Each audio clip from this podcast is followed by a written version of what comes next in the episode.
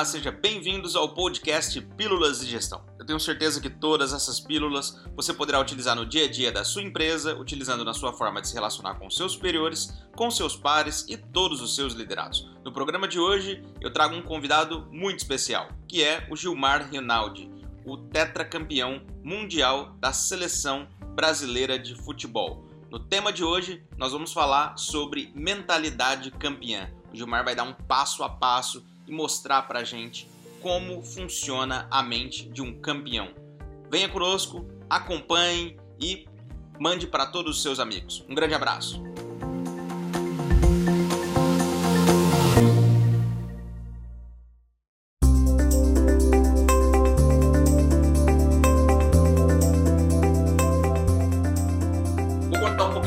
Aqui rapidinho, como eu conheci o Gilmar, e aí eu passo a bola para ele porque apesar dele ser um ex-goleiro, ele vai meter gol aqui hoje, não é, já, Gilmar?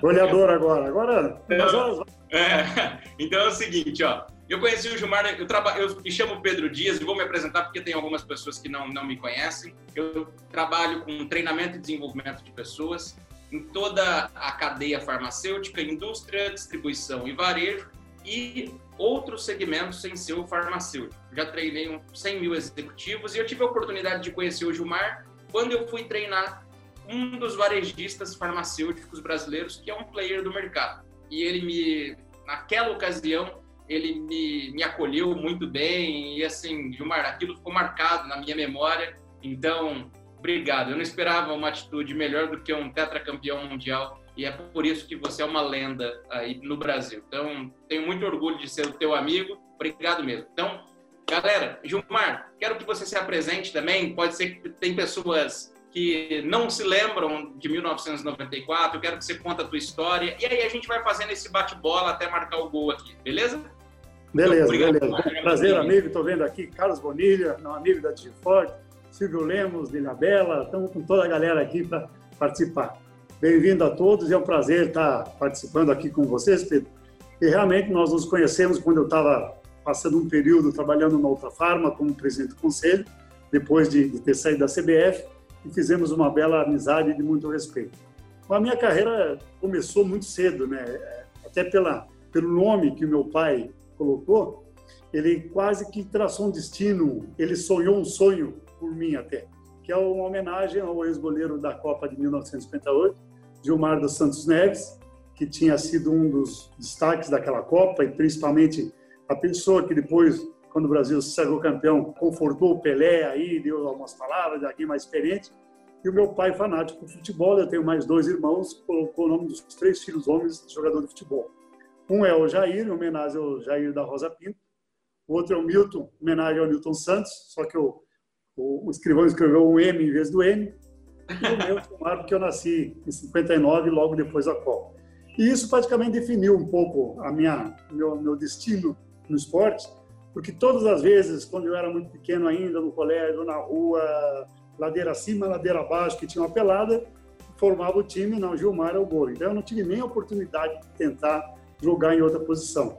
E aí comecei, com 14 anos fui fazer um teste internacional de Porto Alegre, um zagueiro que me viu treinando uh, no Atlântico, onde eu tinha do lado do meu colégio, eu, era, eu ia lá, fugia a aula para ser o gandula, na condição que ele chutasse algumas bolas para que eu aprendesse um pouco. E assim começou, ele viu, olha, você tem algumas coisas importantes, me deu uma carta de apresentação, fui com a cara e a coragem com 14 anos para Porto Alegre, me apresentei para o treinador, disse, ó, tô aqui, quero ver se eu, se eu vou para frente. Aí comecei a viver um sonho maravilhoso que se estendeu com muitas histórias, algumas delas eu vou contar aqui. E aí eu comecei a minha vida passando 11 anos no Internacional, depois 5 anos e meio no São Paulo, 4 anos no Flamengo, 3 anos no Japão, e aí eu resolvi encerrar a carreira de jogador. Mas fiquei sempre muito ligado ao futebol.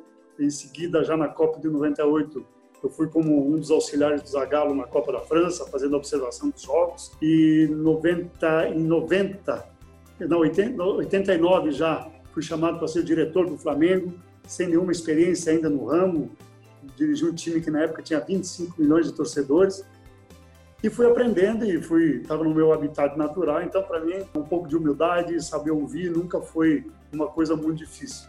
Depois disso aí virei um agente de futebol, trabalhei durante 12 anos sabe, com muito orgulho, muitos bons trabalhos, consegui fazer uma estruturação financeira muito boa e, no Brasil se tem muito medo de dizer que se ganhou dinheiro com algum trabalho. Eu, pelo contrário, tenho muito orgulho quando eu tenho sucesso em alguma coisa que eu faço. E aí depois, para terminar isso tudo, veio um convite da seleção brasileira, já depois da Copa do, do Mundo aqui no Brasil, para ser o coordenador técnico, comandar, reestruturar toda a seleção, onde fiquei por dois anos e saí de lá satisfeito com a sensação do dever cumprido e o meu trabalho está sendo está tendo uma sequência muito boa agora com o Juninho lá.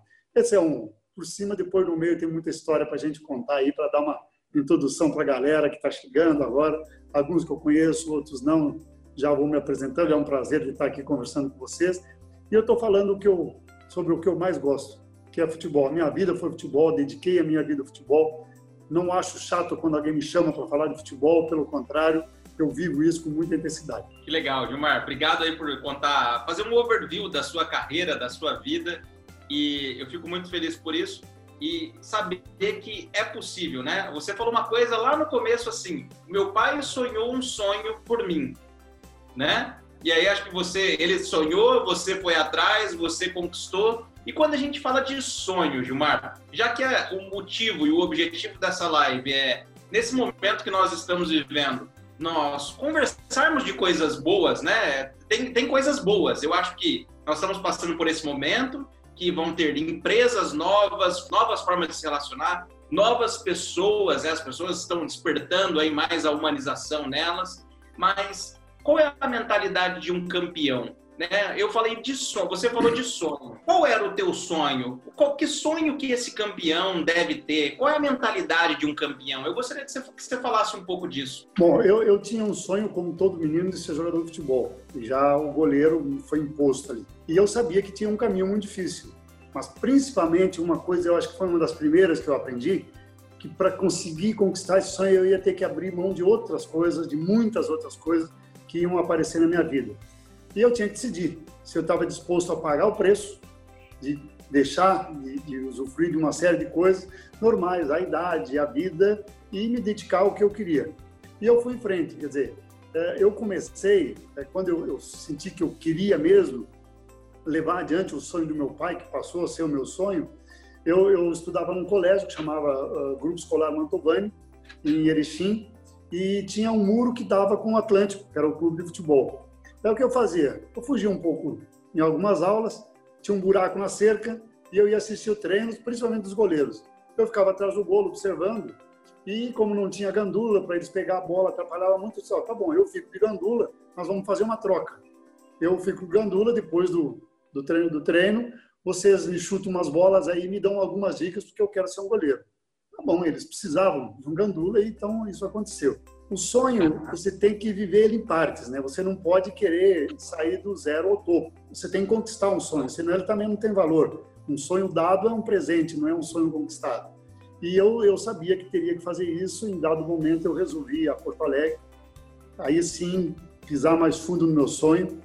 Fui a Porto Alegre fazer testes no Internacional com 14 anos. Larguei o mão do conforto da minha família, da minha casa. Eu, eu não vim de uma origem humilde, não, não vou ser uh, contar história aqui para ficar bonito, não. Minha família tinha boas condições, então me deu suporte. Só que eu quis passar pela experiência que todos os jogadores tinham.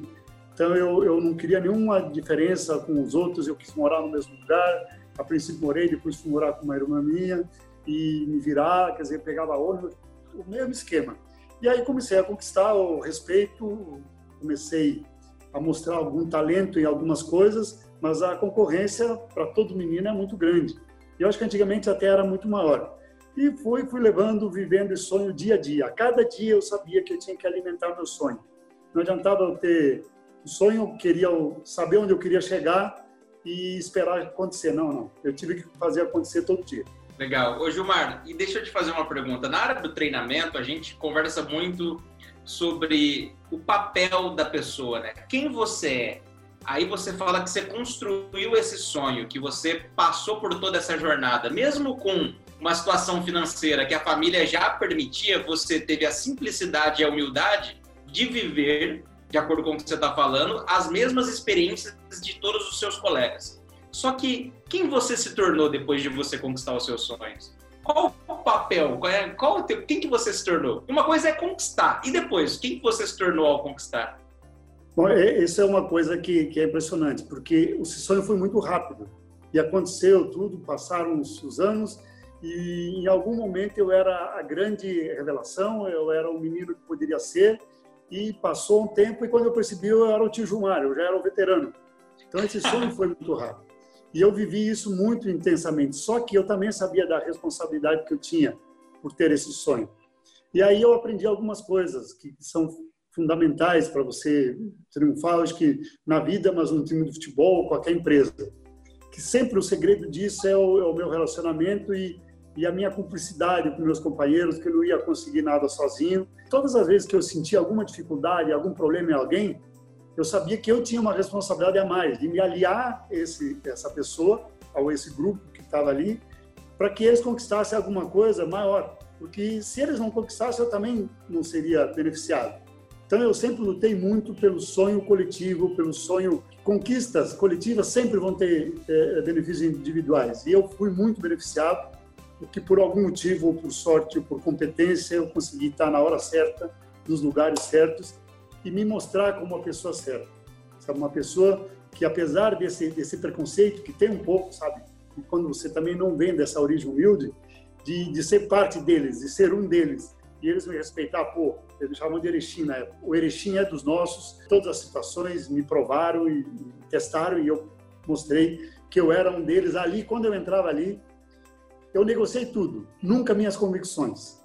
Essas eu tinha desde que eu comecei lá e mantenho até hoje quando eu parei de jogar futebol. Então eu acho que esse foi o grande segredo, quer dizer, a, a minha essência não mudou nunca. Tive que em alguns momentos fazer algumas concessões de algumas coisas que eu não era bem o que eu pensava, mas para o bem do, do, grupo, do coletivo, eu, eu abri mão. Então, ou seja, uma, um líder ele tem que abrir mão de algumas coisas do seu próprio sucesso sem abandonar os seus valores, ou seja, o que você faz e o que você acredita tem que ser alinhado porque isso te motiva e te aproxima do teu sonho. Só que ao mesmo tempo você tem que viver o coletivo, você tem que ter a sensibilidade de entender cada um deles e colaborar, que é isso que você disse. Só que uma coisa interessante, você falou assim, eu eu vou fazer algumas provocações, tá bom, Gilmar? Vontade, você manda bala. você falou assim, Pedro, eu tive que abdicar de algumas coisas. Quais foram as coisas que você teve que abdicar para traçar essa jornada do campeão. Porque às vezes as pessoas querem fazer do dia para a noite, igual você falou. E o sucesso não vem do dia para a noite. Parece clichê isso que eu estou falando, mas é uma verdade. Tem que ralar e ralar muito. Quais foram as, as situações que você passou? Bom, em diversas, em diversas fases da vida eu tive que abrir mão de uma série de coisas. Quando eu comecei a jogar futebol, que eu estava no infantil internacional, uh, uh, ali era, era o começo de tudo, era o início de tudo, é o que ia marcar também. Então ali eu tive que abrir mão de algumas coisas, porque eu percebi que tinha gente muito humilde. Eu vou te contar uma história assim, que, que é, hoje é engraçada, mas que me ensinou muito. Eu fui na época, eu me lembro que estava um pouco frio Porto Alegre, eu fui com uma jaqueta ali, que na época era o top do top, né? E pouca gente tinha jaqueta ali, que era uma coisa finíssima.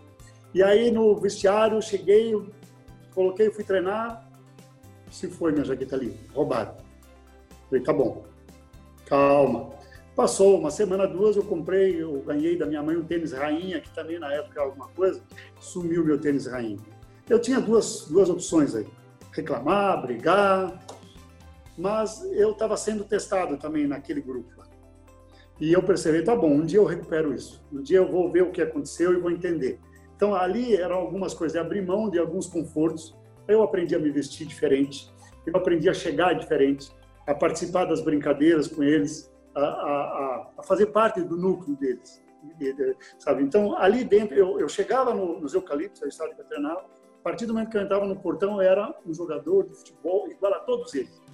Como Sim. se eu tivesse vindo da favela, de uma origem humilde, eu pensava como eles, eu raciocinava como eles e eu respondia as coisas como eles, sabe? Nos momentos de brincadeira, nos momentos de maior tensão. Mais jovem, aí sim, aí você tem que abrir mão das namoradas, da vida, porque eu sempre brinco que até meus 40 anos, que foi que eu dediquei assim muito forte a essa parte de, de concentrar, de, de, que dependia muito do físico. Quando na sexta-feira, meus amigos não tinha celular naquela época, a comunicação era diferente. Mas quando todo mundo ia para as festas namorar, eu ia concentrar. Eu ia numa concentração onde ia ter um companheiro do lado, onde a gente ia, ia conversar sobre futebol ia ser cobrado pela minha atuação no jogo no, no sábado ou no domingo. Mas aquilo, ao invés de me incomodar, me motivava, porque eu falei, bom, eu vou ter que conseguir isso, vou ter que conseguir sucesso, porque os outros 40 anos da minha vida eu vou viver da forma que eu quero. Então eu planejei isso, realmente foi planejado e, e consegui. Uh, uh, cheguei num ponto da minha vida, depois com 40 anos, apareceram outras formas de trabalhar também no esporte, mas já eu me dando o conforto e a possibilidade de fazer o que eu, o que eu gostava. Tem uma história que, que eu gostaria de contar, que é uma, eu acho que das, uh, o sonho, ele muitas vezes passa por uma lâmina assim que é, é muito tênue, que de um lado é o sucesso, do outro lado é o precipício. E eu tinha 15 anos, é, 14 ou 15 anos, foi, quando eu cheguei para fazer teste internacional. Eu fui fazer teste, tinham cinco goleiros, fiz teste, mas eu tinha muita vontade, mas eu não tinha técnica, eu não tinha ainda o preparo. E aí chegou um dia, eu também não sabia disso, fiquei sabendo dessa história depois, me contaram. Uh, tinha o dia da dispensa, quer dizer, tinham lá 70, 80 garotos, iam ficar 25, 30 para fazer parte do time. E tinha o dia da escolha, o treinador se reuniu com três diretores, que, eu lembro deles até hoje, o Magrão, o Rio, o Sosmar, que eram diretores, com o seu Adão Pereira, que era o nosso senador. Estavam lá às seis e meia, estava escurecendo já no verão, Porto Alegre. E o pessoal estava indo embora, todo mundo tomando banho. E eu tinha uma dificuldade, que eu não conseguia cair de direito para o lado direito. Então, eu, quando eu caía, eu demorava muito a levantar. Eu falei, pô, mas eu sou todo desajeitado, preciso melhorar. Então, eu peguei um menino que era um gandula lá, um roupeiro, que tinha festa, e fui num canto lá, nossa, um areião, um negócio duro pra caramba, você caía, ralava tudo. Só, você fica jogando a bola que eu vou tentar melhorar. E jogar, tá? provavelmente totalmente descoordenado. E ele repetia isso muitas vezes. Bom, chegou, eles conversando, bom, então vamos, goleiros. Quem vai ficar? Vai ficar fulano, fulano, fulano. Vamos dispensar o e o Erechim. Ah, tá bom. Aí falou, quem vai dar a notícia para ele? Aí eles olharam para o campo. Eles olharam lá para o canto lá. E só tinha um jogador dentro do campo. Eu. Tentando arrumar aquele lado direito que era torto, impressionante, eu não via. Aí um falou assim, ah, não, pois é, mas olha o Erechim, né? Eu falei o seguinte, fala você para ele que eu não tenho coragem, não. Aí o outro falou, é, não, não, vamos deixar para outro diretor lá, porque você tem mais amizade com ele. Na verdade, eles não tiveram coragem de mandar embora. Aí o treinador falou, não, vai você, treinador. Ele falou, eu não. Esse é o cara que eu quero. Eu quero o cara que quer aprender. Então ele pode não saber, mas esse aí. Então vamos seguinte, vamos deixar ele ficar um pouco aí e depois a gente resolve outro dia. Então, para resumir, a minha carreira, meu sonho, em um momento da vida, lá no início, se definiu por uma, uma coisa muito simples. Eles não tiveram coragem de mandar embora um cara que não era tão dotado, que não tinha tanta capacidade naquele momento, mas tinha uma gana, uma vontade de aprender, que falou, olha, dá o caminho que eu sigo. Então, eu acho que isso foi uma coisa que, que definiu e, e, e só minha família mesmo que sabe bem dessa história, sabe, porque para muito pouca gente, mas eu podia hoje estar lá na minha cidade, Erechim, cheio de filhos, aquela história toda, mas isso mudou minha vida. Pô, Gilmar, eu fico muito feliz. Obrigado por compartilhar essa história tão pessoal, assim, já que são poucas, pouquíssimas pessoas que sabiam dela. Então, obrigado pela confiança disso. É, e isso me deixa mais feliz ainda e, e obrigado, cara. Eu percebi de alguma coisa, algumas, de algumas palavras que você falou. Você falou de estratégia, você tinha o sonho, mas você teve que criar uma estratégia, ver uma resiliência, uma inteligência emocional, uma persistência, porque você também recebia aprovações para ser aceito naquela, entre aspas, tribo, né? Aquela galera ali que você tem que, que ser acolhido e você seguiu essa estratégia aí. Agora, uma, uma coisa, uma, uma provocação. Hoje, quem é o seu melhor amigo no futebol? Olha, eu tive muitos amigos. Eu tinha, o meu melhor amigo, quando eu jogava, chamava Ademir Keifer, meu companheiro de quarto no Internacional. Resenha ah. boa, nossa. E depois no Flamengo, Charles Guerreiro também. A, a, a gente terminava a concentração, a gente queria quase voltar para a concentração, porque os assuntos não terminavam. A gente tinha tanta história para contar e tanta coisa para dividir e tanto, tanto segredo, tanta dificuldade, tanto apoio, né? Porque o, o, grande segredo no futebol, e isso é uma coisa que mudou, por exemplo, hoje os quartos são, são individuais, na minha época eram duplos. Nossa, como era bom ter um parceiro do lado, para o dia que você jogasse bem, que se fosse o cara do jogo, que todo mundo muitas vezes falava, ô, ô, calma aí que você tá um pouco empolgado aí, devagar, tem jogo na quarta, pode mudar tudo. Ele, ele te abria os olhos. E também ao contrário, o dia que dava tudo errado, você tava, pô, ficava com nojo da bola, você calma, tem outro jogo, você tem a confiança do grupo. Então, essas coisas, eu acho que o companheiro vale muito e isso a gente perdeu, o futebol perdeu, porque as coisas mudaram. Hoje o conforto é um pouco maior, os times têm condição de, de fazer isso. Mas eu peguei essa época do quarto duplo, que era maravilhosa, e tive bons companheiros de quarto, muita resenha, muita história contada. Legal, Gilmar. Agora eu vou sempre, eu vou sempre uh, provocar no bom sentido, porque a tua praia, o futebol. O que, que mudou do futebol de antigamente para o futebol de hoje? E esse cara ainda continuar com essa mentalidade de campeão, de ter uma estratégia, ter resiliência, inteligência emocional. Mas o que, que o futebol mudou? Ou mudou ou não mudou?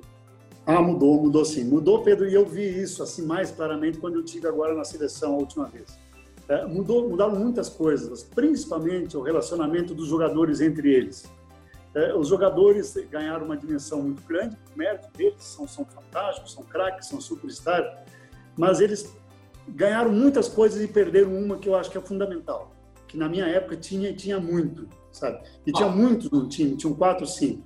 A coragem de se dirigir a um companheiro de uma forma forte, decisiva, apontando uma coisa: você está errado, está equivocado. Isso vai levar a gente para o buraco.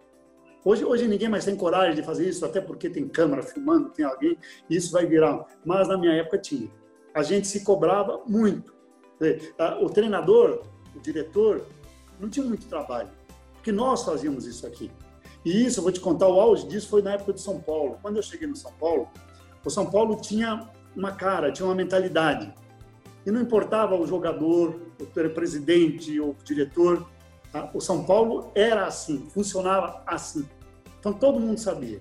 E os jogadores, eh, eh, quando vinham, e até o São Paulo, na época, eu lembro que falavam que gostava de trazer alguns meninos rebeldes e problemas, porque no momento que eles chegavam no São Paulo, ele se, ele se, se transformava. Não é que ele se transformava.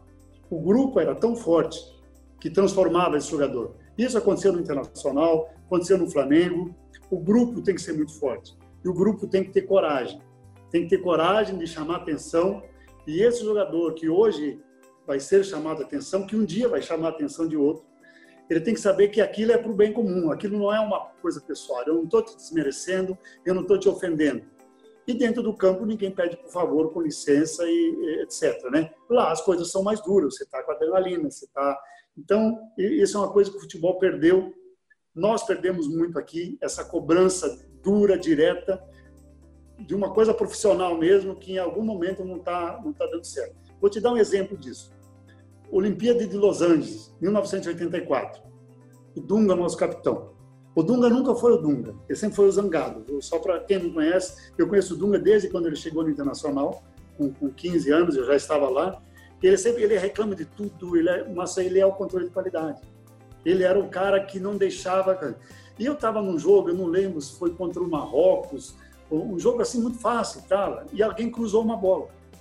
Cruzou uma bola pela área e eu saí, eh, talvez não com aquela concentração que eu sairia no jogo da Itália, da Alemanha, momento que eu peguei a bola no alto, a bola deu uma balançada na minha mão. Você acredita que ele passou por perto correndo? Oh, não é possível, está com prego na luva, que é isso? Olha, olha só. E eu, naquele momento, entendi isso, que cara chato. Mas que bom que eu tenho um cara chato assim. E a gente tinha muitos Dungas do lado. A gente tinha muitos jogadores. Sabe? Tinha o Oscar. O Oscar no São Paulo, um capitão que nunca se, se impôs pelo grito, pela voz, pela firmeza mas pelo momento que ele colocava as coisas. Então, o que falta hoje, Pedro, eu acho, é, é, não sei se é só no futebol, eu acho até que não, sabe? E, essa é uma coisa que está, os tempos mudaram, mas que as pessoas não devem perder essa característica. Nós precisamos de liderança. Você não ganha uma Copa do Mundo com um líder, por exemplo. Você não ganha um campeonato paulista, brasileiro com um líder. Você tem que ter uns quatro, cinco para puxar aí, porque eles vão ter que se revezar, porque os problemas vão acontecer. E fazendo uma, uma, uma, analogia com a empresa, nenhum líder bate meta sozinho, né? Ele precisa, da, ele precisa de vários líderes, cada um no seu setor, para engajar o time, colocar todo mundo na mesma página e galera com foco, comprometimento, resiliência para atingir todas as metas, sempre fazendo Ó, essa tô vendo, tô vendo meu parceiro Ademir antes aqui, o Ademir que jogou comigo Internacional aqui, agora que eu vi aqui. Olha o Ademir aí. Tudo bem, Ademir? Aí tem muita história. Se eu mentir, ele me corrige agora aí. Muito bom, isso aí. Daqui a pouquinho a gente vai abrir para a galera fazer perguntas também. Vamos dar voz ao povo aí, porque isso que é legal. Ô, ô, ô, ô Gilmar, deixa eu te fazer uma pergunta. Qual foi a situação mais dura que você teve agora no, no, sucesso? Quando o Gilmar estourou assim na carreira, quando foi onde você teve que tipo entrar de sola assim, sabe? Olha, seleção brasileira, seleção brasileira. Você imagina só, vou te dar um cenário. O Brasil é. faz a Copa do Mundo em casa. Expectativa criada, a Copa das Confederações, um time que jogava um time de sonhos. O Brasil perdeu de 7 a 1. Aí, no dia da final, Brasil, Alemanha e Argentina, recebo um telefonema do presidente da CBF na época, me falando, perguntando o que eu achava que tinha acontecido. Disse, olha, eu vou falar a minha opinião, vou ser sincero, vou contar. E comecei a falar. Ele falou, puxa. Aí eu vi que ele conversou com uma pessoa, na verdade eu estava conversando com o Marinho, era o Marco Polo que estava me ligando, falou, a gente quer te ouvir um pouco. Você pode vir aqui à casa do Marinho amanhã para a gente conversar? Eu vou, com prazer. Agora eu vou para falar o que eu acho, eu não vou fazer, contar história.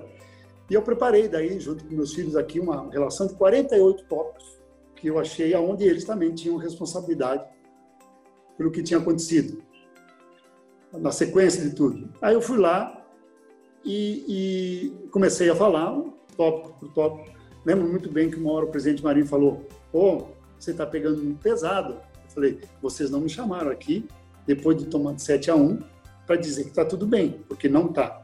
Então a minha opinião é essa. Bom, aí foi, foi. Chegou o um momento que eles falaram: nós precisamos mudar o futebol brasileiro. Nós precisamos alguém para fazer essa transformação e tem que ser alguém do futebol. Por isso que a gente chamou aqui para te ouvir. Eu falei, pô, legal. Eu vou poder ajudar nisso, porque eu conheço bem os jogadores, eu sei mais bem o perfil, sempre gostei de entender como cada jogador tem o perfil deles. E falei, olha, eu estou à disposição de ajudar. Agora, eu vou dar minha opinião sincera também. Se eu achar que o cara não tem condição, eu vou dizer. Ele falou, não, não, mas a gente já escolheu. Eu falei, pô, melhor fala que eu vou dizer, não, é você. Eu falei, você está louco? Eu? Eu para comandar a seleção brasileira agora? Eu, um agente de futebol? Eu estava indo morar em Miami com minha família, minha filha já morava em Los Angeles, eu estava deixando de ser agente, eu falei, eu? Vocês estão loucos, para aí. E ele falou, não, não, é você. A gente conhece, a gente sabe da tua vida. E esse foi um grande momento, esse foi o momento. Aí, olha só, Aí teve a escolha do treinador, que até aproveito mais uma vez para contar aqui uma coisa que eu dei uma entrevista esses dias para Globo, Kleber Machado, num, e criou um pouco de polêmica. Eu fui para lá com o nome de cinco treinadores. O Tite era o primeiro, porque naquele momento era unanimidade, deveria ser, porque tudo estava constando e o trabalho dele mostrava. E eu tinha mais quatro outros treinadores que eu não, não lembro assim bem quem foi. Só que eu não consegui nem mostrar os treinadores que eu tinha levado nessa, nessa relação. Porque falou, nós já temos um, já escolhemos e queria saber se você tem alguma coisa contra ele. Falei, Vamos ver, eu vou te falar quando souber. O Léo Dunga. Falei, não, não tenho nada contra o pelo contrário. Fui medalha de prata, joguei com ele junto, temos uma amizade de muito tempo e, e, e tenho uma admiração fantástica pelo líder que ele é. E sei do trabalho muito bom treinador. Pois é, ele está escolhido, ele é o nosso treinador. Bom, naquele momento eu tinha uma responsabilidade de fazer com que aquilo funcionasse. Então veja só, seleção brasileira perdeu de 7 a 1, um agente, um ex-agente, eu ainda era agente, pedia minha licença no outro dia, desligamento. O Dunga, aí eu entrei na CBF, um presidente preso, o outro presidente foi suspenso, pode ter certeza que esse foi o meu maior desafio. Agora, Fiz meu trabalho, fiz do jeito que eu achava que tinha que ser feito, com as minhas convicções. Ouvi muito, ouvi muito. Fiz um tipo de um conselho de aqui em São Paulo de pessoas, de ex-campeões do mundo, pessoas do futebol, pessoas da imprensa, pessoas uh, empresários, para que pudessem me, me, me auxiliar com ideias, porque eu naquele momento tinha o poder de colocar as ideias em prática. Então eu falei, ó, me eu sou o canal para a gente mudar o futebol brasileiro. E mudamos muitas coisas. Eu um dia com uma outra história, eu vou te contar várias mudanças que aconteceram, que felizmente estão aí, eu acho que colaborei. e fico muito feliz com isso de, estar participando. Só como observação, estou vendo aqui meu amigo Jorvan Vieira, meu amigo que me encontrou no Marrocos, quando eu era observador da seleção brasileira. O pessoal está prestigiando aí, estamos tá, bem ali, parceiro. Muito bom, muito bom. Ver porque a letrinha é muito pequena, não consigo ler. Ô, Gilmar, então você relatou agora os, alguns dos seus desafios, na verdade um dos maiores desafios, Agora, eu sei que você, você, eu sei não, você acabou de falar assim, não, mas a gente conversa em uma outra hora. Quando você foi chamado, quando você foi chamado e, e convocado, né, para assumir esse cargo, era transformar o futebol, o futebol brasileiro do que para quê? Subjetivamente falando, assim, não precisa se detalhar muito. Gente eu, acho que fazer, é, a, a, primeiro, primeira coisa que, que eu percebi e falei logo que eu cheguei eu fiz uma pergunta que me fizeram quando nós fomos campeões de 94, que o Parreira fez para gente. Um dia lá na, na Granja Romaria, em Teresópolis, treinando. Tá bom, vocês são os melhores, vocês estão aqui, nós vamos para uma Copa do Mundo. Porém, eu só quero saber uma coisa: qual é o preço que cada um de vocês está disposto a pagar para ser campeão do mundo? Porque não é fácil ser campeão do mundo. Não é fácil você chegar entre os quatro que vão disputar para ser campeão do mundo. Não é, não é nada fácil. Ali você já tem uma igualdade muito grande. Para ser campeão muito. Então, o que eu queria mostrar é que com organização, com doação principalmente, e você principalmente pensar que ali nós estamos uma equipe. Ninguém ia ganhar a Copa sozinho. Ninguém ia ganhar a Copa sozinho, pedindo por favor, com licença. Nós íamos ter que nos cobrar duramente para que cada um de nós lá eu na direção, os jogadores na parte dele, o presidente na parte dele, que nós cobramos também muito, desse um 100%, ou próximo disso. Dizer, nós, a, o meu projeto era que eles entendessem que tinha muito sacrifício, iam ter que abrir mão de muitas coisas, muitas coisas. Aquilo não é, um, não é a Disneylândia, não é um lugar para passear. Aqui é um lugar para se trabalhar. Porque do outro lado, tem um monte de gente querendo entrar para a história. Tem um monte de gente querendo ser campeão do mundo. Pedro, a Terra hoje, te dar uns números aproximados que eu tinha na época na seleção, nós temos 7 bilhões e alguma coisa de pessoas no mundo hoje. No mundo todo, são 380 ou 390 campeões do mundo. No mundo todo, existem 390 pessoas que, como dizia o Parreira, estão marcados como se fosse uma tatuagem para o resto da vida. Você é um campeão do mundo. Desses do Brasil, eu acho que tem hoje 65, 68 campeões do mundo vivos. Que, por felicidade, por ter a oportunidade de estar naquele time, eu sou um deles. Então, para entrar nesse grupo não é fácil. Você não vai entrar sorrindo, você não vai entrar brincando, você não vai entrar achando que você vai resolver o mundo, não. Você vai precisar muito do teu time, você vai se doar ao máximo e vai ter que abrir mão de coisa para caramba. Essa era uma das minhas funções, fazer com que os jogadores acreditassem, para que depois a torcida acreditasse e que isso se espalhasse numa onda a gente chegasse lá. Isso é muito sorriso mesmo, a gente foi, ia para ganhar a Copa do Mundo. Não, não é uma guerra, porque é uma guerra, nas, em alguns momentos é mais tensa que uma guerra. Um, um, minuto de uma Copa do Mundo é uma coisa, você não tem ideia. Sabe? Então, por isso eu estava. A minha intenção era preparar esse time para eu tive que mudar toda, toda a estrutura da CBF, toda a estrutura amadora, a profissional, que felizmente está até hoje lá. Não tinha, eu, eu contratei pessoas que eu não conhecia, mas para não errar eu fiz muito simples, que é básico. Eu fui ouvir. Então, por exemplo, para chamar o chefe do, das, da base, que é o grande segredo da CBF, é a base, é onde se forma o campeão de amanhã. Chamei todos os, os coordenadores dos times da Série A do Brasil e falou: quem são os melhores de vocês, entre vocês? Chamei três, entrevistei três, escolhi um. Quem é o melhor treinador sub-15? Chamei todos os treinadores sub-15, os, os, eles me indicaram os treinadores sub-15. Chamei três, entrevistei e escolhi. Sub-17, sub-20, mesma coisa. O único que eu não escolhi, na verdade, foi o treinador da principal, que foi escolhido pela, pela presidência e pela vice-presidência. Então, o meu trabalho era esse. No escritório, conversei com as pessoas que eu conheço lá da época que eu jogava, que eu, conheço, que estão lá 30 anos de casa. Qual é o caminho aqui?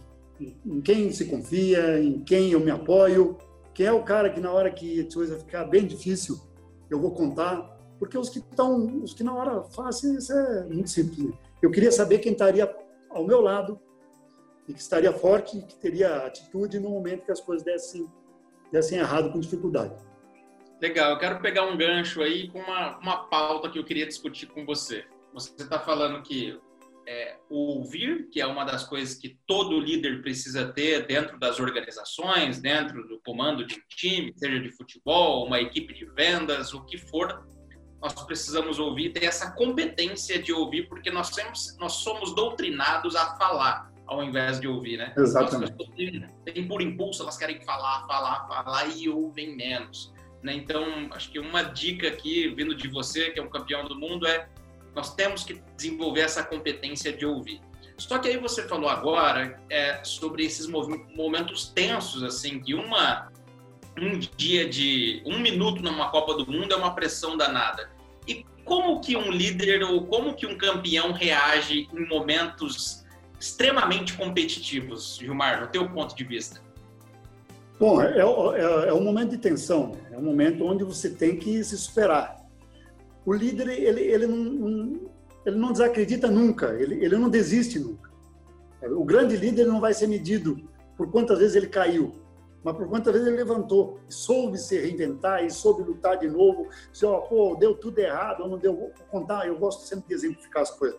Vou contar uma história também muito interessante que, que, que aconteceu dentro do campo, num momento terrível.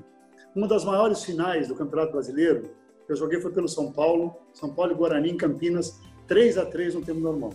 1 a 1 no tempo normal, 2 a 2 na prorrogação. Uh, 14, 13, 13 minutos do segundo tempo da prorrogação, o Guarani fez um gol. 3 a, 3 a 2, torcida cantando, título festejando já, e acabou. Eu me lembro que o Dario Pereira encostou no travessão, falou, Gilmar, Gilmar, você foi todo, você foi, a hora nós... Falei, Dario, Vai dar, Dario, vai dar. Tá acontecendo tanta. Vai dar, Dario. Não, mas falta um minuto, tocando o do Guarani. As coisas acontecem, ajude as coisas a acontecer. E aconteceram. Eu lembro que, eu não sei se foi o João Paulo e o Ivair que chutaram a bola para a torcida do Guarani, para que passasse esse minuto e terminasse, o hino tocando já, o Guarani. Eu saí correndo do gol, peguei a bola, levei um monte de pedrada, aquele reboco de, de coisa, sabe, protegi o rosto. Aí, quando eu cheguei, na época, dava para atrasar a bola para o goleiro. Você dava a bola, o zagueiro dava, você dava um chutão, né? que era o que tinha que ser feito, para tentar fazer o mais rápido a bola chegar no ataque, para que alguém fizesse alguma coisa. Mas eu estava muito cansado, então eu chutei a bola para o Wagner, e o Wagner pegou a bola, ele foi me dar, e falei, chuta, chuta, chuta, chuta. E aí as coisas acontecem. Se você não desiste, elas acontecem. Porque aí você tem o trabalho de equipe, tem mais gente que vai resolver, que vai estar inspirado, que, que, que, vai ser diferente. Por que, que eles estão jogando no São Paulo? Porque eles são diferentes. Eles são jogadores acima da média. Então, eles sempre têm alguma coisa. Sempre tem onde tirar alguma coisa. Aí o Wagner deu um chutão. E olha que coisa que, que aconteceu. O Pita, jogador técnico, categoria, um jogador dos mais habilidosos que tiveram no Brasil, só que não sabia cabecear. Nunca, não lembro de uma grande cabeçada. Ele ganhou do Ricardo Rocha, zagueiro do Real Madrid, seleção brasileira, de cabeça e a bola caiu no pé de quem tinha que cair. Careca. 3 a 3 aos 15 do segundo tempo. Fomos os pênaltis campeão. Então é isso, quer dizer, o, o, o líder ele não desiste e ele tem que saber passar confiança para os amigos dele, para o time dele, na hora que a coisa está ruim, que a, você sentir que alguém, você tem que detectar. O líder tem que ter, isso é, é tem que ser natural. Você tem que né? ter um olho você tem que saber quando alguém está baixando a guarda, empurra o cara, faz com que ele acredite. Ele tem que acreditar tanto quanto você, ou mais, Legal. porque é ele que vai te ajudar a resolver o problema. Legal. Gilmar, nós estamos agora. É perfeito. Sempre que eu entro num contexto, você discute ele dando um exemplo de vida. Não existe nada mais do que de gerar conexão com isso, que é a vida como ela é, né? Sem tirar. É, é, a vida como ela é, o que você viveu, vivenciou. Agora, nós estamos vivendo num momento bem crítico, né? Nós estamos passando por uma pandemia. As empresas estão mudando, as pessoas estão mudando, aquilo que eu falei lá no começo.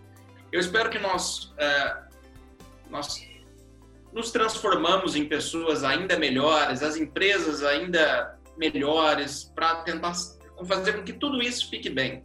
Se fosse para dar um recado para todos os brasileiros agora, não para todos os brasileiros, para os mais de 7 milhões de pessoas, 7 bilhões de pessoas que tem no mundo, qual é o recado que você gostaria de dar para essas pessoas ah, que estão, nós estamos enfrentando essa pandemia? Olha, para variar, vou usar um exemplo do meu do, do, futebol também. Eu acho que uma das grandes coisas que tem que fazer, eu vi que meu parceiro Carlão, do Namorado da Noite, apareceu na minha telinha, não aparecem todos aqui. Nós toda terça-feira a gente pode colocar. O pessoal que me acolheu para uma pelada maravilhoso lá. Mas eu acho o, o, o segredo é, é você fazer com que as pessoas entendam qual é o objetivo, qual é o adversário do momento, qual é a prioridade que tem? E, e, nós todos vamos sair, eu não sei como nós vamos sair, quando vamos sair, mas nós vamos sair diferente disso, individualmente, na parte coletiva, no futebol, nas empresas, no, no cara no, no, solitário lá, que é o cara que todo mundo vai sair diferente. Só que eu acho que num momento como esse a gente tem que entender uma coisa. É como quando eu falei que se você quer chegar a alto nível, você vai ter que abrir mão de uma série de coisas. Todo grande campeão tem uma história bonita atrás. E essa história bonita é de resiliência, de deixar de fazer coisas que podiam ser, ele podia fazer tranquilamente, mas ele teve que abrir mão para chegar a ser campeão. Então, nesse momento, que eu falo é o seguinte: nós temos um inimigo muito grande, muito grande, desconhecido, traiçoeiro, que você não consegue lutar ele não te dá a chance de lutar contra ele, porque a gente não consegue destruir. A gente tem que se unir. Sabe? É hora de deixar ideologia, beleza, uh, qualquer opinião. Agora não é essa hora. Pra, sabe? Eu, eu posso estar até certo nas minhas opiniões, mas eu tenho uma coisa mais importante, eu, eu tenho um inimigo a ser vencido, que, que é muito complicado. Então, é um momento. De, eu vi uma cena esses dias na Itália, que já estava passando, da, dessa, dessa, do pico da, da, epidemia, que me chamou uma atenção que eu vi ela no primeiro dia. E eu vi também. Os italianos todos, e pode ter certeza que lá tem direita, esquerda, de, de todos os tipos lá, com as bandeiras da Itália, mostrando, olha, nós somos mais fortes que tudo isso aí. Nós passamos guerra, nós sofremos fome, nós, nós vamos vencer essa também. Então, eu acho que é isso que, que eu acho que está faltando só. Nós, nós, nós todos não entendemos ainda o tamanho do problema que está acontecendo. Nós estamos deixando família, nós estamos deixando de conviver com amigos, nós estamos abrindo mão de uma série de coisas. Mas em alguns momentos acho que nós não estamos ainda abrindo mão de algumas vaidades nossas, de saber que o momento nós temos que direcionar as forças para o inimigo, que é declarado traiçoeiro e que a gente não sabe quando vai vencer. Mas nós vamos sair diferente disso. Legal, Gilmar. Obrigado pela, pelas considerações em relação a isso. Eu vou ler duas perguntas aqui que chegou e aí depois nós vamos voltar nesse bate-bola ainda. O Gilmar ainda tem mais um tempo aqui conosco. Ah, o Jorvan, ele falou assim, Pedro, boa noite. Parabéns pelo seu convidado. Pergunte ao Gilmar, por favor, se ele gosta de comer bate-bute. Peça ele para contar a história de como ele comeu essa delícia que ele tanto gosta. O que é pois isso, é. Gilmar? Conte para mim. Comi na casa do Giovanni no Marrocos. Sabe que eu cheguei no Marrocos? Olha só. Fui observador da seleção ah. brasileira em 98. Cheguei lá, não conhecia ninguém, não tinha ideia de onde eu estava. Eu precisava de um apoio, ele me acolheu. Fui na casa dele, sabe? Conheci a família dele. Ele me acolheu e lá eu consegui fazer um trabalho maravilhoso. Eu estava começando uma nova carreira depois do futebol, sabe? E o Giovanni, meu amigo querido, aliás, tem que lembrar que o Giovanni foi quem levou o Iraque para a Copa do Mundo, foi o cara que classificou. Sabe, numa época queriam fazer um filme da vida dele, só no meio de uma guerra, ele parava a guerra para fazer um treino, é uma coisa de louco. A história dele é fantástica e te aconselho um dia contar a história dele, porque tem, tem muita história bonita no meio de uma, não era uma pandemia, era, muito, era uma guerra que não tinha, você não sabia de onde vinham os problemas. Ele está perguntando aqui como é que você conseguiu entrar no estádio. Bom, eu, até quando o Marrocos descobriu quando eles descobriram que eu estava lá, eu era observador da seleção brasileira, eles impediram de toda forma, eles não queriam que eu visse o jogo. Eu fui para o Jordão, nós fomos um outro lado, ou sei lá, mudamos de capa, não lembro bem, mas uma confusão. Fomos no meio da galera, colocaram a gente no meio da galera. E eu e o Jordão estávamos no rojão fazer o quê? Estava ali fazendo um trabalho e fiz o meu trabalho. E no dia depois, na Copa do Mundo, teve um amistoso, alguma coisa que, que teve no Marrocos, que eu fui assistir, Os caras olharam para a arquibancada e tava eu e dava mas tá de novo aquele brasileiro chato. Era meu trabalho. Faz parte, então. Obrigado pela parceria, Jorvan. ah, ó, tem uma, uma pergunta legal aqui, ó. Ah, também, tão boa quanto a do, do Jorvan. Ah, do Jorvan. Ele falou, o Ricardo Fernandes, ele está perguntando assim, Gilmar, qual que é a diferença de ser um líder de um time para um líder de uma seleção? Vamos fazer uma analogia. O cara que trabalha numa empresa pequenininha e o cara que trabalha numa empresa gigante. Qual é a diferença, se é que tem? Fala aí para mim, Gilmar. Ah, tem uma diferença muito grande, viu? E, e na seleção, você, num time, você se divide com vários ali, tem três, quatro, cinco líderes. Na seleção, você tem vários líderes com você, só que se você está numa posição de comando, é você quem vai tomar a decisão. É você que vai ter que ser o antipático e você que vai ter que principalmente dizer não. Foi uma das coisas que eu falei quando eu, na primeira reunião com, com a seleção, com os jogadores. Falei, olha, gente, a vida é assim, vocês, alguns me conhecem um pouco mais, outros menos, mas eu sou o cara chato, eu sou o cara que vai dizer não, eu vou botar limites aqui. Eu vou, pela experiência, pelo que eu entendo de seleção, de conquistar, eu vou ter que em algum momento dizer não, o caminho não é por aí. Desculpa, isso não está errado. E vou dividir isso com vocês. E aí o grupo vai me decidir, vai me ajudar a decidir junto. Então eu vou ter que impor algumas coisas. E essa é a função do líder na seleção. Você ser líder sozinho, quer dizer, líder não, ser o comandante líder é uma coisa. É, é, melhor é melhor ser o líder sem ser o comandante, isso sem dúvida, Pedro. Que é, é a parte que eu sempre mais gostei de fazer. Eu nunca gostei de ser o capitão do time, mas eu sempre gostei de estar junto com o capitão, de poder dar suporte ao capitão. Porque o capitão ele é muito visado, então ele, ele muitas vezes o discurso dele fica cansativo, fica chato, porque ele, todo dia ele tem que cobrar, cobrar. Então, nós é que devemos dar subsídio e cobrar por ele.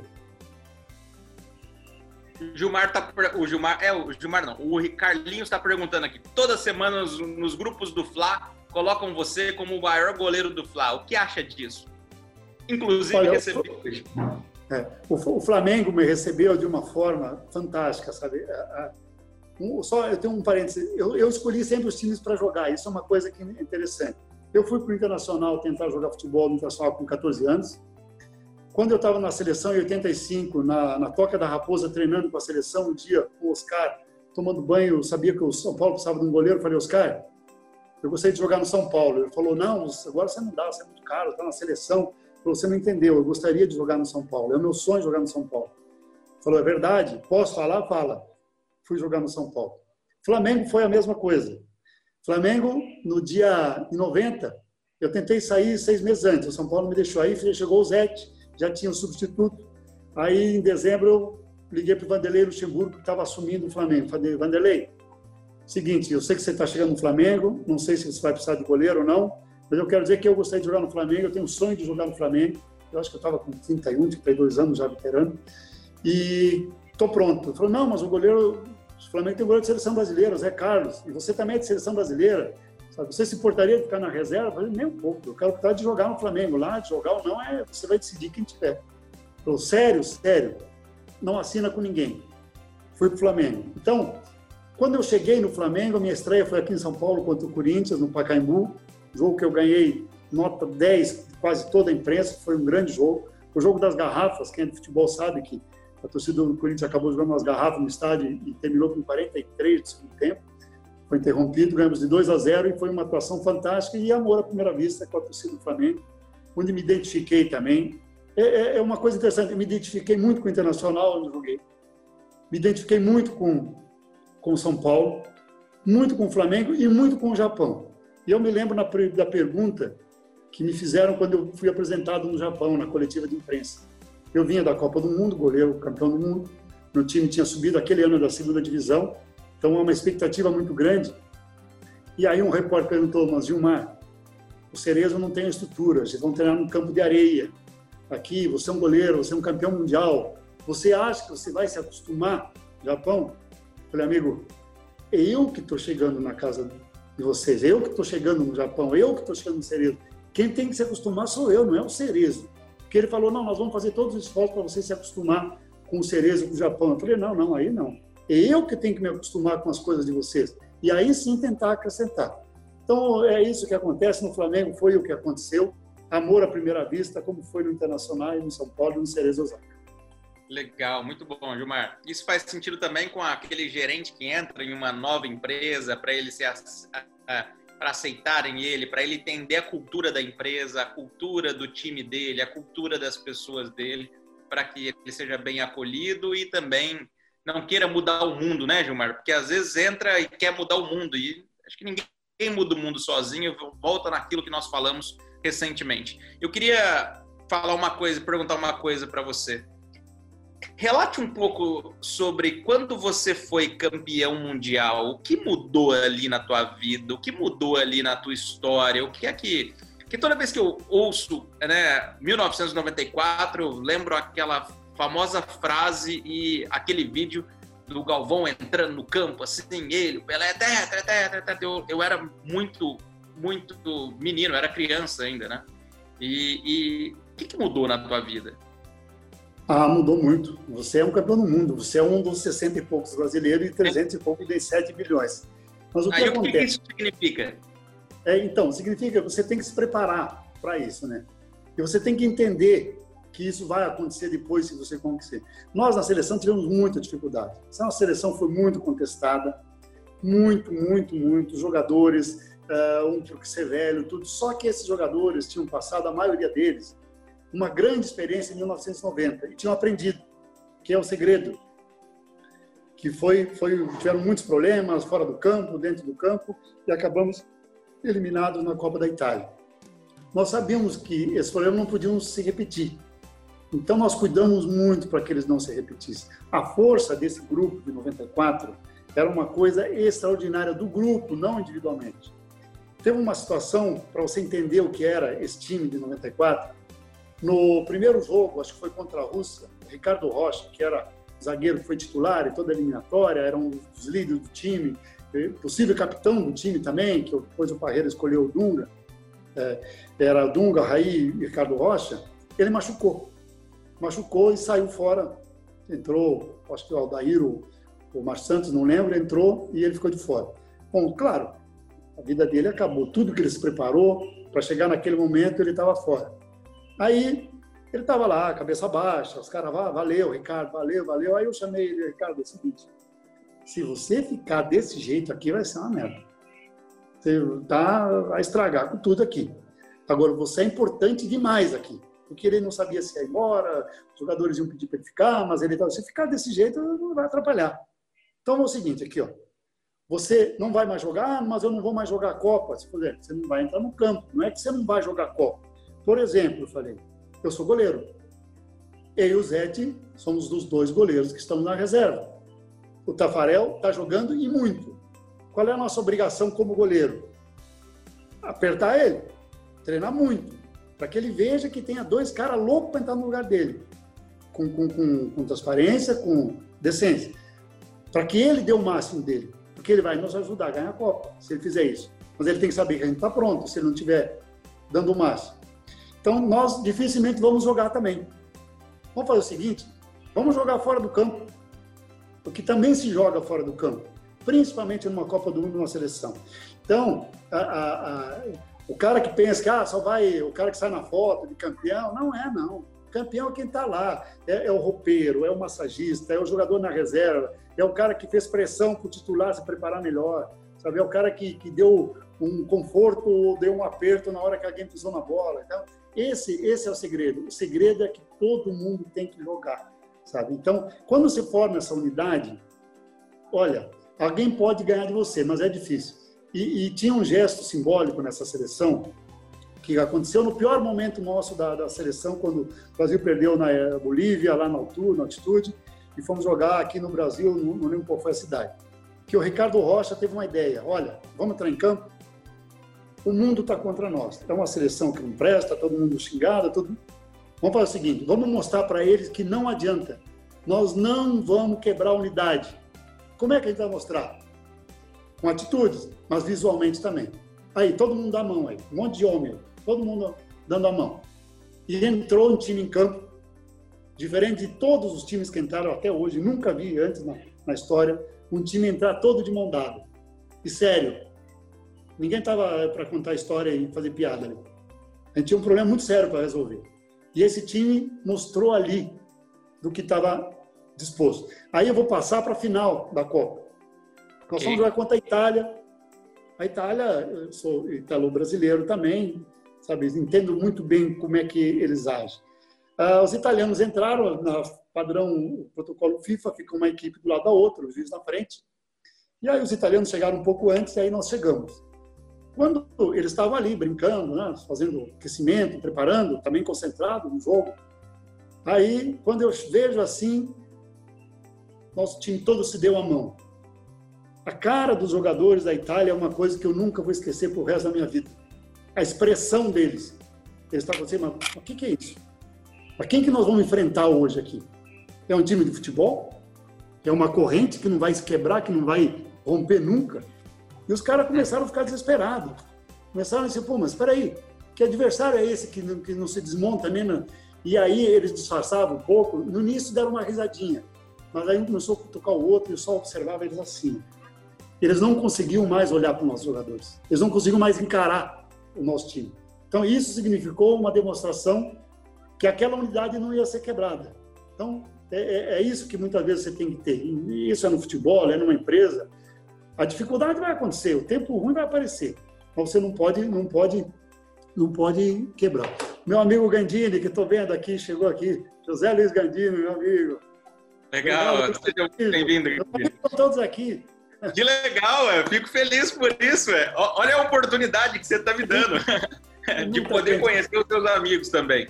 Sim, e grande, alguns alunos, alguns, alguns alunos meus estão aqui, alguns executivos do mercado farmacêutico também. E é interessante essa sua fala, Gilmar, porque vocês quebraram um padrão, né? E quando você quebra o padrão, você pega o teu concorrente de surpresa, né? E aí, olha, isso gera dúvida. Da... Né? Vou lembrar a expressão dos italianos. Quando eles viram, cutucaram, deram uma risadinha. Aí eles olharam e perceberam que o negócio estava complicado para eles. E foi mesmo complicado. Legal, muito bom. Bom, Gilmar, para a gente, a gente está caminhando para o encerramento aqui, mais alguns minutos a gente já encerra. Eu queria que eu queria abrir o áudio para uma pessoa aqui fazer uma pergunta para você. Então, quem quiser fazer uma pergunta, é, levanta a mão aí para que eu possa abrir o áudio e vocês façam uma pergunta. E eu faço uma última pergunta e a gente encerra aqui. Uh, esse papo está tão gostoso, não. passou tanto tempo. Não tem pressa, não? ah, então tá bom. Não, pode ir aí que eu não tenho pressa, não. Resenha Vai, então tá bom, então. Ô, Gandini, faz uma pergunta pro Gilmar. Eu vou abrir teu áudio. Pronto, Gandini, vê aí, deixa, deixa pronto. Eu queria que o Gilmar contasse. O Gilmar é o... A filha dele diz que ele é o the, my best friend. E eu queria saber essa história que é verdade, que ele vai ser prefeito de Ilhabela. É verdade, Gilmar? Olha o Gandini me apertando. O Carlão também tá vibrando. Então, ó, já que é um canal de revelações, vamos fazer mais uma revelação. Vamos eu, lá, eu fala aí demais. Fui convidado mesmo para ser prefeito. Começou no barco do Gandini. Eu recebi uma ligação do presidente da República falando que eu seria uma pessoa importante, que me daria todas as condições para ser prefeito, porque eles estão muito preocupados com muitas coisas na Ilha Bela. A cidade que mais recebe royalties, a cidade mais rica do Brasil, vivendo problemas infundáveis. Eu tenho aqui uma das pessoas que está no grupo é o Silvio, que provavelmente vai ser um candidato a vereador, que é meu amigo lá da Ilhabela, e a gente sabe dos problemas que tem lá. E eu pensei muito, viu? Eu pensei muito, eu, eu raciocinei muito, cheguei a fazer uma lista de coisas, de como eu sempre faço, mas não tive coragem de entrar para a política, a verdade é essa. Mas uh, precisa de alguém, precisa, nós precisamos mudar um pouco dos conceitos, nós precisamos de pessoas. Hoje, para você ser um político, você tem uma série de, de condições que te levam e que te impedem, que impede muita gente boa de ser político, vamos ser bem sinceros. Muitas coisas que, que, que, que as pessoas de bem não vão querer. A maioria, o cara tem que ser um leão para encarar todas essas coisas. E, e, nesse ponto eu vou dizer, eu não pensei bem com a minha família, conversei, achei melhor não não levar adiante isso. Estou disposto a ajudar. A Bela é um lugar que eu adoro. Estou aqui na Bela, adoro a Bela e queria muito que a Bela se tornasse um centro de referência mundial de sustentabilidade, cultivar a natureza, é um paraíso com as riquezas naturais, sabe? Eu é, é, queria muito que isso acontecesse, mas a gente vê cada dia um pouco mais de dificuldade. Espero que o próximo prefeito, as pessoas que vão estar, sejam iluminadas para que isso mude um pouco. E estou disposto a ajudar. sempre me chamarem, eu estou pronto para ir lá poder ajudar a conversar um pouco. Legal. Alguém mais gostaria de fazer alguma pergunta? Fiquem à vontade. Alguém mais? Dou-lhe uma. Ah, o Carlinhos está com a mão levantada. Peraí, deixa eu achar o Carlinhos aqui. Ah, Carlinhos, deixa eu achar você. Pronto, Carlinhos, vamos lá. Ativar, ativei teu som aí, Carlinhos. Fala, Gilmar, tranquilo, meu irmão? Fala, Carlinhos. Bem, não vai mais voltar para o futebol, vai ficar só agora na, andando de lancha. Me fala aí, o que, que você pensa aí sobre o futuro? Olha, Carlinhos, exatamente isso. Meus amigos mais próximos, Carlão, Gandini, sabem disso que eu, que eu resolvi. Eu, eu, eu programei a minha vida. Eu sempre fui muito, até demais, né? eu deixei de, de aproveitar muita coisa, porque eu sempre fui muito sistemático. E eu, eu preparei, quando eu entrei, com 14 anos, jogar futebol, eu falei, eu vou jogar futebol até uma certa idade. Vou abrir mão de tudo que eu precisar abrir, mas eu vou vencer. Eu vou conseguir chegar lá. Quando eu conseguir, eu vou cuidar mais de mim e da minha família. E foi o que eu fiz. Só que apareceram coisas no caminho, que aí foi o Flamengo, foi a CBF, foi o agente, que eu podia fazer as coisas paralelas, Carlinhos. Então, fui levando até a última surpresa, que era a seleção brasileira. Quando eu cheguei na seleção brasileira, depois de uns dois meses, quando as coisas começaram a ser estruturadas, eu chamei e falei para o presidente, presidente, vamos preparar alguém para depois da Copa da Rússia, porque eu vou estar com 59 anos e meio. E com 60 anos, eu já defini há muito tempo, há muito tempo que eu vou parar de trabalhar com futebol, com as coisas, e vou me dedicar ao Gilmar e à minha família. E, e é a minha ideia hoje, então, tive bons convites, tive excelentes convites para trabalhar de novo, sabe? Estou sempre disposto a colaborar, ajudar, como amigo, uma resenha, mas para voltar a trabalhar com futebol não, não tenho intenção, não. Alô, Carlinhos? Legal, obrigado, Gilmar. Uh, você usou, eu vou pegar um gancho aí agora para a gente ir pro, pro, caminhar para o encerramento. Gilmar, você falou assim, a hora que eu chegar lá, aí eu tiro o pé. A hora que eu chegar lá, eu tiro o pé. O que, que é chegar lá? É, só, é, é, é a conquista financeira para ter a independência financeira? O que, que é o chegar lá? Fala para mim. Não, não, não, é, não é a financeira, não. Isso, isso é uma coisa engraçada, Pedro, que, em muitos momentos eu já me perguntei, mas eu já cheguei lá e eu continuo. Vou te dar um exemplo. Estava jogando futebol já no Japão, com 36, 37 anos. E eu era consagrado, o time lá, o pessoal me adorava, eu era o melhor goleiro da J-League e tudo bem. Eu falei, bom, será que eu posso dar uma. Vou. Não dá. Não dá. Então, quando eu pensei que eu ia relaxar um pouco, eu sabia que eu tinha que treinar um pouco mais para manter tudo aquilo que eu conquistei lá atrás. E aí aconteceu isso depois como observador, depois na, como agente no Flamengo e na seleção brasileira. Toda vez que eu vou achar que vou chegar lá é uma satisfação minha, eu, eu, eu preciso mostrar, quando alguém me dá uma tarefa, alguma coisa, que eu consigo corresponder à confiança de quem me deu aqui. E eu sou sempre grato, sabe? E ser grato não é uma qualidade, é uma obrigação. Mas para quem me dá uma oportunidade, pode ter certeza que esses eu não vou esquecer jamais. Alguns até depois tive alguns problemas, briguei, mas gratidão vai ter até o resto do final da minha vida. Porque a oportunidade de poder fazer alguma coisa é o que eu sempre quis. E eu quis muitas vezes mostrar mais para mim mesmo do que para os outros que aquilo eu conseguiria fazer e bem. Então não tem nada a ver com parte financeira, que é claro que ela vem junto, sabe? Eu não vou ser hipócrita, eu, eu sempre fui muito pão duro. Eu renovava o contrato com quase todos os meus amigos nos times, porque eu era pão duro, eu era o cara que fazia as contas, eu era o cara que mandava apertar o dirigente. Falou, não, mas eu acho que tá bom. Não tá bom porque a sua importância é maior que isso. E eu ajudava e sempre fiz isso. Eu fiz para os outros e fiz para mim. Então, e cuidei muito. Eu sempre fui um mão de vaca, pão duro, até hoje sou. Mas hoje eu curto um pouco melhor a vida. Carlão, Carlão, Carlão. Os caras Carlão, não, quem tá falando assim, ó. Ah, isso é bom, isso é bom. Mas isso, isso, eu sempre falo que eu sou controlado. Mas hoje eu me dou direito de viver bem com a minha família, com meus filhos, dar a eles a oportunidade de estudar, de se formar. Essa é a melhor coisa que tem. Eu vou passar a palavra para o Jorvan, que ele levantou a mão, mas antes eu vou te fazer uma pergunta e uma provocação. A mentalidade do campeão é, significa que o campeão nunca para? Ele sempre está em desafio, ele nunca para, ele sempre. Cada desafio que ele, ele quer vencer a cada desafio, ou seja, ele é imparável. O campeão é imparável? Ele é imparável e, e ele é irrequieto. Vou te dar um exemplo. Desde o dia que nós combinamos fazer essa live, eu estou pensando aqui que eu, o que eu precisava falar, o que eu precisava contar, que eu não podia deixar de frustrar a expectativa que você, como meu amigo, me confiou para fazer essa live. Mas aí depois eu lembrei de outras coisas, que nós falamos até depois no WhatsApp. É só deixar fluir.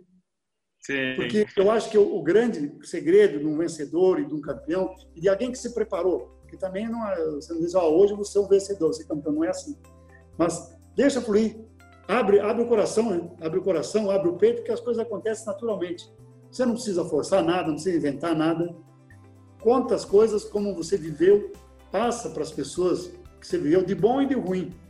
Porque é, é, não pense que só teve coisa boa na estrada, não, que teve pedregulho pra caramba. Mas eles hoje só me ajudam a valorizar. Tem, tem dias que eu fico pensando, se tivesse que voltar, será que eu teria coragem ou força para fazer tudo de novo? Hoje eu falo, ah, talvez, mas eu tenho certeza que eu teria até mais. Quer dizer, mas é, é assim, eu acho que esse, o campeão ele não descansa, ele não para, ele não se aposenta, embora eu fale que eu estou aposentado, porque a cabeça vai estar sempre pensando. Legal. Bom, Jorvan, vou passar a bola para você e agora é contigo. Vamos lá. Seja muito bem-vindo, Jorvan. Jorvan, habilita o seu áudio aí, habilita o seu áudio. Carlos Bonilha, da Digifor, meu amigo. Jorvan, enquanto está resolvendo o problema técnico ali, a gente vai. Quem quer falar? O Carlos, Carlos Bonila? Vamos lá, Bonila. Deixa eu ver. Estão me ouvindo aí? Sim. Estou te ouvindo. Ah, e aí, Gilmar, tudo bem? Tudo bem, Carlos. Tudo bem. Beleza. Obrigado pela indicação lá do Marco Aurélio, né? Deixa eu só falar aqui rapidamente. É, grande amigo aí do Dr. Marco Aurélio, né? É, do joelho aí, que eu tô com um probleminha, ele me indicou. Fantástico, o Dr. Marco Aurélio. Mas, vamos lá, eu tenho uma curiosidade aqui, ô Gilmar, que eu tava pensando aqui, ver se consigo tirar isso de você. É, no futebol existe, ou pelo menos agora, não sei se na sua época, existia muita política, intervenções né, externas, essas uh, alegrias, desilusões, uh, contusões, brigas, esse ser titular, não ser titular, pressão em cima de vocês. Algum momento desse, você resolveu ou pensou, passou pela sua cabeça de jogar tudo para cima e desistir de tudo isso? Olha, Bruno, bem colocado. Quer dizer, desde que eu comecei, desde os 14 anos, lá quando eu estava na base internacional, tive muitos, muitos momentos bem complicados, bem difíceis. Daqueles de chorar de noite, tentar ligar para a mãe e para o pai. Mas eu, eu não teria coragem de voltar para casa sem ter conseguido o que eu tinha me proposto. E em alguns momentos que eu tive que, mesmo certo, acatar decisões erradas, opiniões erradas, mas eu sabia que eu ia ter a oportunidade de um dia mudar aquilo lá. Então, por isso que eu falo, resiliência. Você tem que saber que em alguns momentos, não importa se você está certo, eu não quero ter sempre a razão, eu quero ganhar. Eu quero ganhar. Então, ah, ah, em alguns momentos eu não vou ter, eu, eu vou estar com a razão ou não, ou alguém vai estar com a razão ou não. Mas tem alguma coisa superior a isso. É o que eu falei lá da época do, do, do mundo hoje, com o problema do corona. Nós precisamos resolver um problema. Eu não quero saber quem está certo, eu quero o problema resolvido. E, e, isso é um momento. De, tive muitos momentos muito difíceis, daqueles que quase, sabe, mas tinha alguma coisa que me movia mais e cada vez era um desafio maior. Eu acho que é, as pessoas sempre falam. A minha mãe fala uma coisa, desde pequeno, que isso é de família, que até hoje ela não, não conseguiu ver se, se é de teimoso ou de persistência. E ela definiu uma frase, isso, há muito tempo atrás, falou, olha, Teimoso mesmo é quem teima por uma. Esse é o teimoso, porque não vai ter jeito. Então é, é por aí, acho que ela explica algumas coisas dessa coisa de você tem, você quer nenhuma história de um vencedor, de uma cara de alto nível. E isso é no futebol, é na indústria, no comércio, em qualquer nenhuma história ela é feita só de coisas bonitas.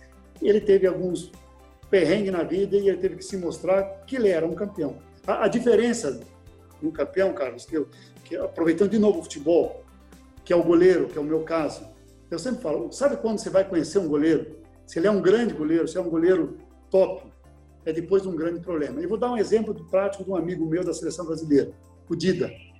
Se vocês lembrarem na Olimpíada, eu não sei qual foi a Olimpíada que ele jogou, que ele deu uma trombada com o Adair, a gente ganhou, perdeu ali, sabe? Ele já era um, um bom goleiro de técnica, tudo.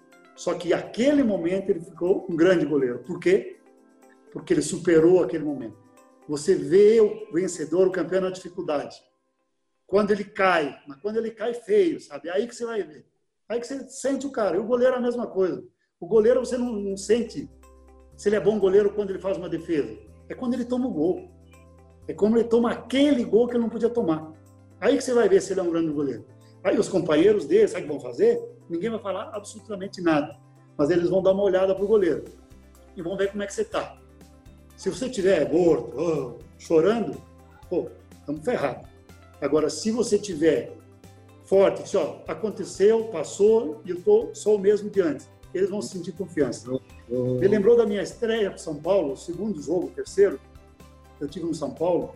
Eu não sei, eu não sei a sequência, um jogo contra o Palmeiras, acho que foi. E eu tomei um gol. Tomei um gol que era defensário. E eu estava chegando, aí eu acho que veio os caras, o Dail, o Pita, e passaram por, oh, valeu Gilmar, oh, não se preocupa. Eu disse, valeu porra nenhuma. Como valeu? Vão lá e façam dois gols. Eu tomei um. Façam, me tira dessa, porque amanhã eu vou tirar vocês. Então é isso que é assim que funciona. Não adianta me consolar. O que eu menos precisava naquele momento era alguém me falar, oh, legal, valeu. Eu precisava que eles fizessem dois gols. E fizeram três. Então, aí ganhamos o jogo. Ninguém lembrou do gol que eu, que eu falei. Então, é, esse, são essas coisas. Sabe? Então, são alguns momentos que definem. E isso é, é, é o que acontece. Isso aí, assim isso se é forma um grande líder, né? né? Tendo... É, é foco na solução, independente do que estiver acontecendo, né, Gilmar? Obrigado, Carlos, pela sua gentileza. Eu vou passar a bola agora para o meu amigo Jorvan aí, que eu conheci hoje, já estou chamando de amigo, mas seja muito bem-vindo, Jorvan. Vamos lá, deixa eu ativar o áudio dele aqui. Oi, Jorvan, testa aí. Estão ouvindo? Estão ouvindo agora? Sim. Gilmar, é um grande prazer é, estar aqui. São 5 horas da manhã, mas tive um prazer muito grande de estar presente aqui, porque eu acho que você merece todo esse respeito, todo esse carinho. E hoje foi fantástico pela sua demonstração de humildade, simplicidade e uma demonstração muito grande de muita garra de um campeão como você é. E a única coisa que eu tenho a dizer, um prazer muito grande. E Pedro, é meu amigo sim, com muito gosto. Você é meu amigo, o prazer é muito grande.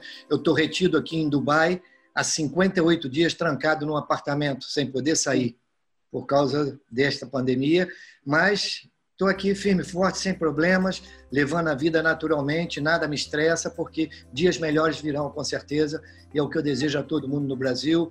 Uma boa noite a todos os amigos aí que prestigiaram o Gilmar, porque ele merece todo esse carinho, todo esse respeito aí. Amigo, vamos ver se você vem a Marrocos para comer um bate-boot com a gente. Eu estou a viver em Portugal mas ainda tenho minha casa em Marrocos. Será muito bem-vindo. Minha esposa te prepara o bate-boot, como sempre preparou, tá bom? Legal, Germán. Recomendações obrigado. Obrigado, obrigado. Não esqueçam mais do bate-boot ali, do nosso jantar, das nossas histórias ali. E esse pois, tem muita história, viu? Pouca gente Príncipe. sabe, o cara que é um brasileiro que nos representa lá fora, sabe? Faz um trabalho fantástico no futebol. 38 anos. Está em Dubai agora, sabe? classificou a seleção do. Foi o Iraque, né, que você classificou para. Fui campeão da Copa da Ásia com o Iraque, mas já dirigi 21 clubes e 6 seleções. É brincadeira? Olha a história do cara aí representando nosso país lá fora. Você imagina no meio de uma guerra, nossa, a seleção classificar para a Copa do Mundo. E eu fui eleito anteontem por jornalistas brasileiros como a maior zebra da história do futebol mundial, que eu não considero zebra, entende? A nossa vitória na Copa da Ásia, porque nós éramos uns verdadeiros outsiders. Isso é fruto de trabalho, e realmente muita dedicação e muita luta da nossa seleção. Muito bom, é. parabéns aí para vocês e toda a equipe, Jurvan. Muito obrigado. Você falou alguma coisa de Portugal, Jurvan. Você mora em Portugal pois, hoje? Pois. Eu, eu sou filho de portugueses, nascido no Brasil. Nasci no Rio de Janeiro, fiz minha vida toda, juventude, joguei futebol no Vasco da Gama. Também tem história semelhante ao Gilmar, de persistência. Legal. Consegui o meu lugar no, no sol, como se pode dizer. Eu sou da época do Roberto Dinamite, do Mazarop, aquela turma. E Legal. fiz meus estudos, sou formado em Educação Física, tenho pós-graduação, doutorado em Educação Física. E saí muito cedo do Brasil.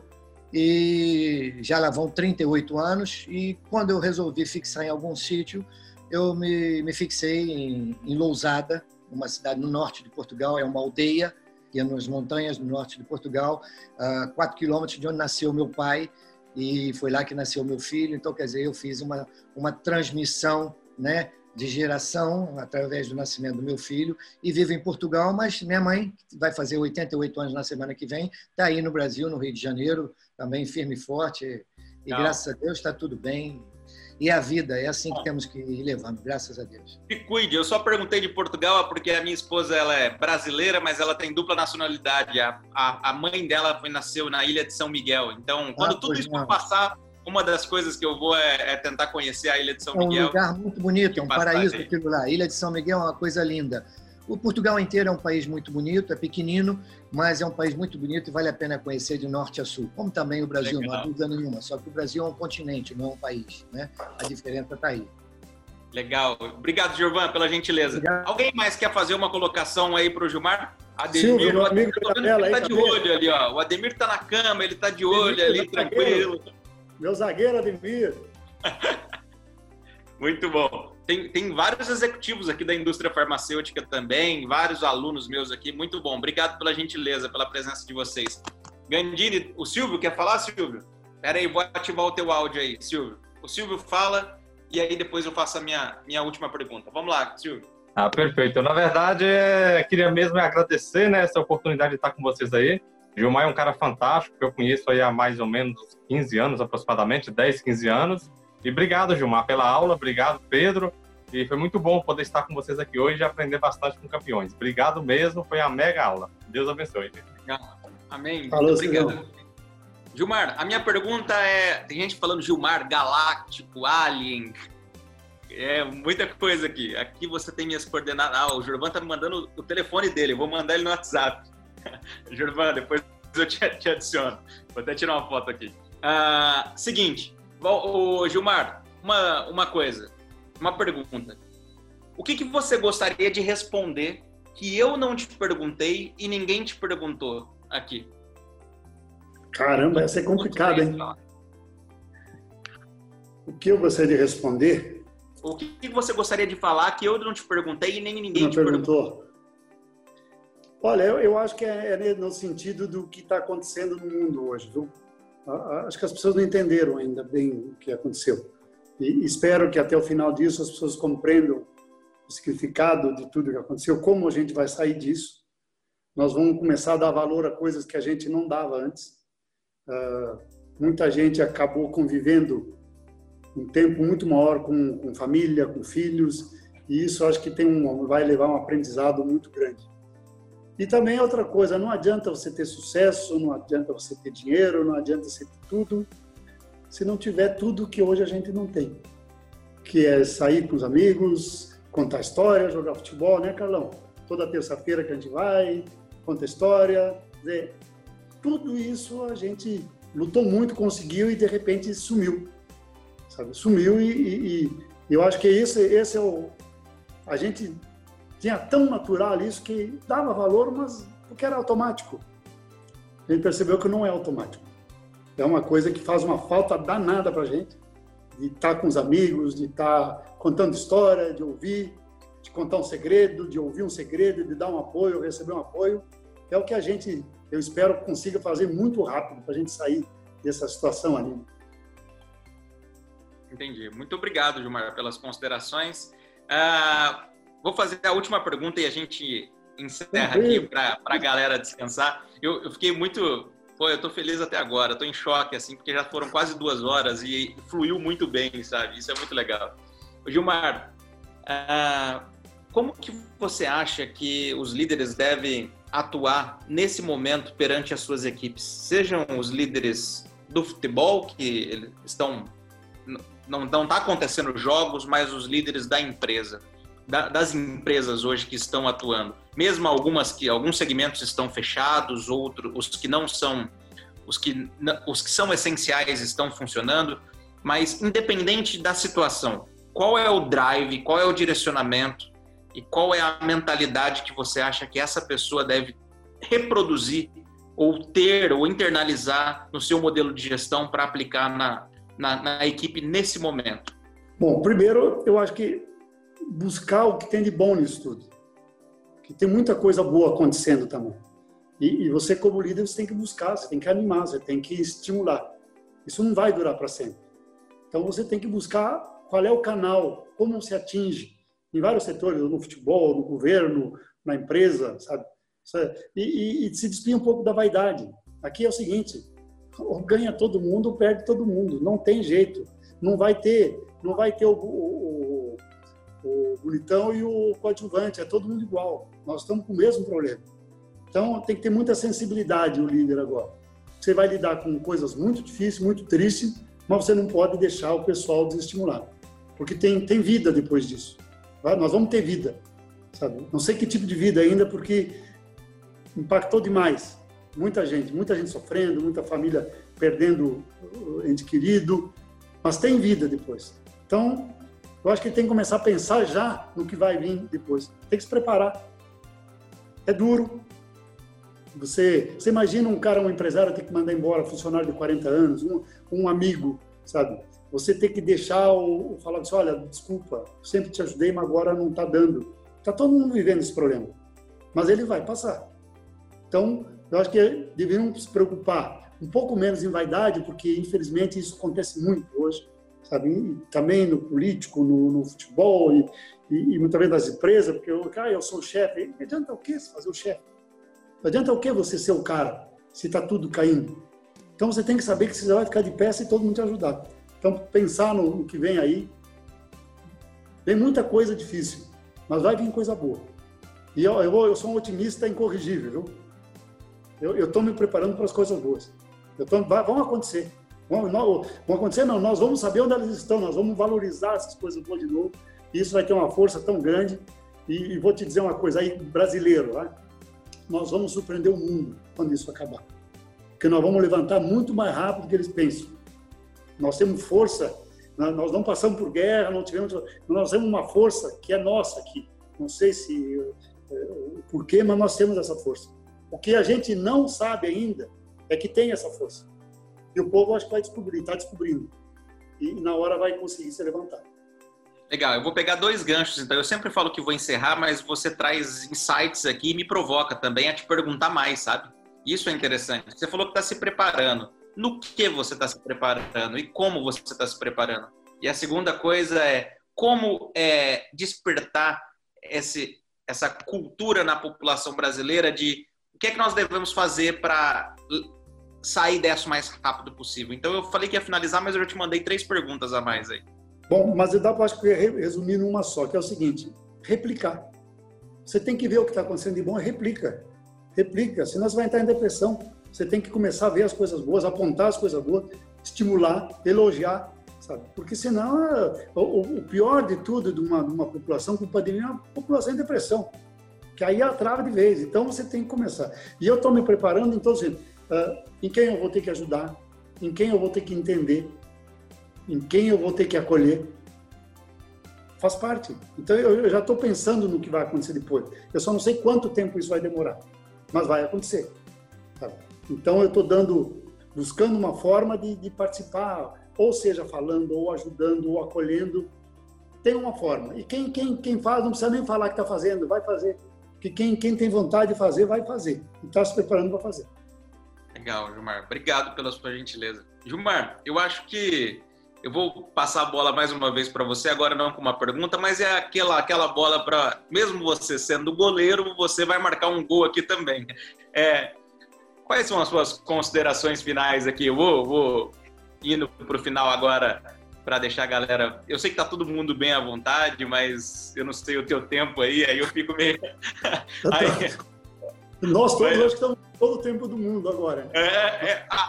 Quem falava que não tinha tempo para fazer as coisas, agora tem muito tempo, né? Muito é, tempo. é, tempo para estudar, é tempo para fazer curso, é tempo para se atualizar, é tempo para ler tudo, livro, é tudo, é tempo, tudo. é tempo para ver notícia boa, é tempo para ficar com a família, tempo para pensar, tempo para pensar, tempo da mente tempo para pensar, eu, tempo acho, Eu acho que para encerrar assim, primeiro, como é bom ver meus amigos aqui participando, sabe? Só de olhar é um abraço por, por, por internet, um abraço moderno.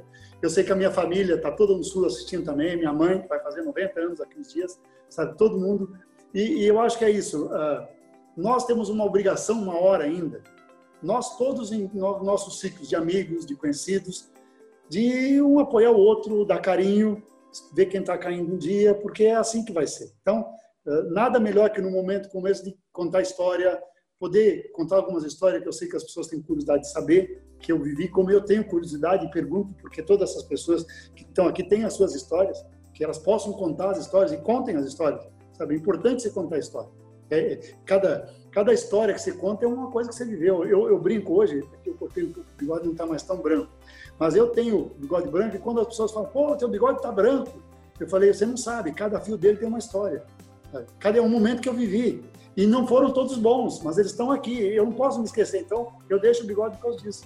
Que é para não esquecer. Então, que contem essas histórias, que vivam e que se preparem, porque nós vamos viver muito boas histórias de novo. Nós todos, com os amigos, com a família, elas vão acontecer. Vamos, vamos preparar que vai, vai chegar. E agradecer a oportunidade de estar aqui. Sabe, alguns não aparecem nos quadradinhos, eu sei porque, mas eu sei que tem muita gente que eu, que eu não, não cheguei a ver aqui.